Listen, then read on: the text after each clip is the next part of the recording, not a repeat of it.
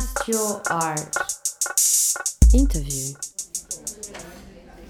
We do engage in provenance research for all the works in our collection. Um, it is something that's important to all museums now, that as the awareness of it has grown, there's a much greater uh, inquiry into how paintings were acquired, who has owned them over the years. For, for a long time, that provenance was a kind of a pedigree for painting, but it wasn't used as a, a way to really investigate history. I think that the movement for that has grown.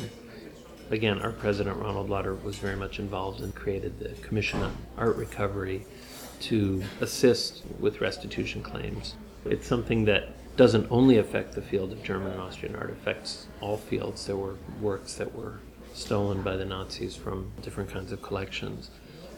We're definitely actively involved in trying to know as much as we can to make it available about the history of these works and when it's appropriate to try to oversee that they're returned to their rightful owners. Now, what their rightful owners decide to do with them is truly, in my mind, entirely up to them. If they choose to return it to private viewing, that's fine. If they want to sell it, whether to a private person or to an institution, I really think that's entirely their uh, prerogative. I think it's great when they sell it to a public institution so that everybody can continue to enjoy it, but I don't think they should be uh, required by any means to do that. Uh, restitution definitely affects what we do, and it, it's certainly a very difficult issue. It's very often very hard to know the full history, even with all the research that you do. For instance, drawings were never really cataloged. When somebody made a sale in the 1940s, drawings were not highly prized, so the bill of sale would say 10 drawings by Gustav Klimt, and that's all that was said about them. No titles, no years, nothing like that. So it makes it very hard to trace those. It's somewhat easier with paintings, those tended to be cataloged better. But even so, there are often gaps in the, the knowledge, and people just don't know how a painting got from one place to another. You're listening to the third part of our interview with Scott Gutterman, Deputy Director of the Neue Galerie in New York.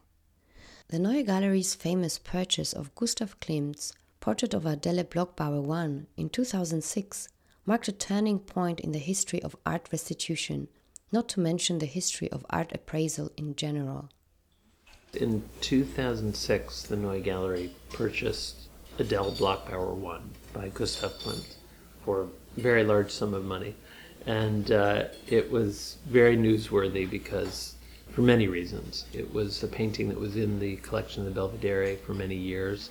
After a very protracted lawsuit, it was returned uh, to the heirs of Adele Bloch-Bauer, and they in turn, uh, this is a group that is scattered across the United States and Canada, um, they decided to sell it to the Neue Galerie. The Neue Galerie very quickly negotiated price for it and purchased it and put it on display. And since that time, the interest in the museum has increased so much because it's just a masterpiece. It's really kind of a summation of Klimt's art.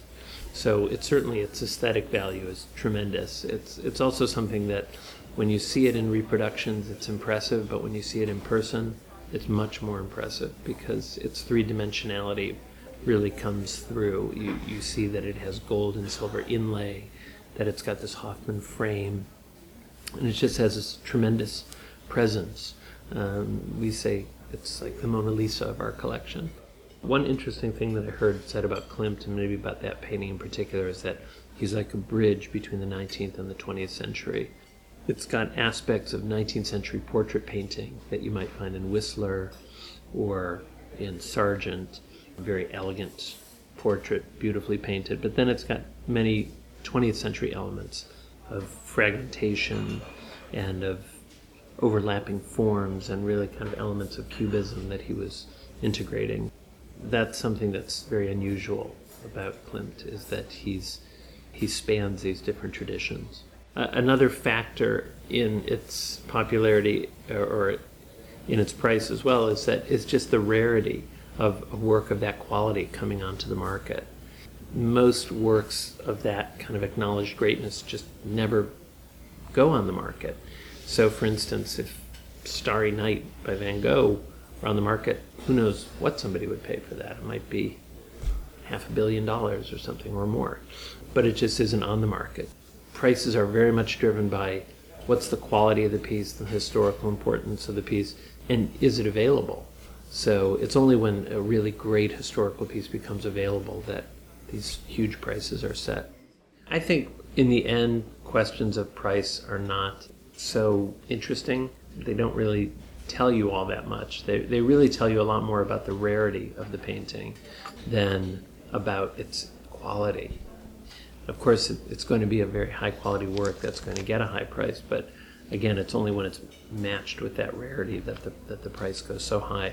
But ultimately, what's important about a work isn't what somebody paid for it, it's just the quality that it has. I think in the end, the, the figures kind of fall away. It's the, the power of the work itself that is the important thing. There's no question in my mind about that. Somebody might even be drawn here because they read a story about it and might think, you know, I want to see this thing. Is it worth what somebody paid for it? But in the end, you really can't put a dollar figure on that. So you're just left with the important thing, which is the work itself. And there's no question it has a magical kind of power about it. That was the last part of our interview with Scott Gutterman, Deputy Director of the Neue Galerie in New York. This podcast was produced by Gianni Manam and Eva Stern for Cast Your Art www.castyourart.com.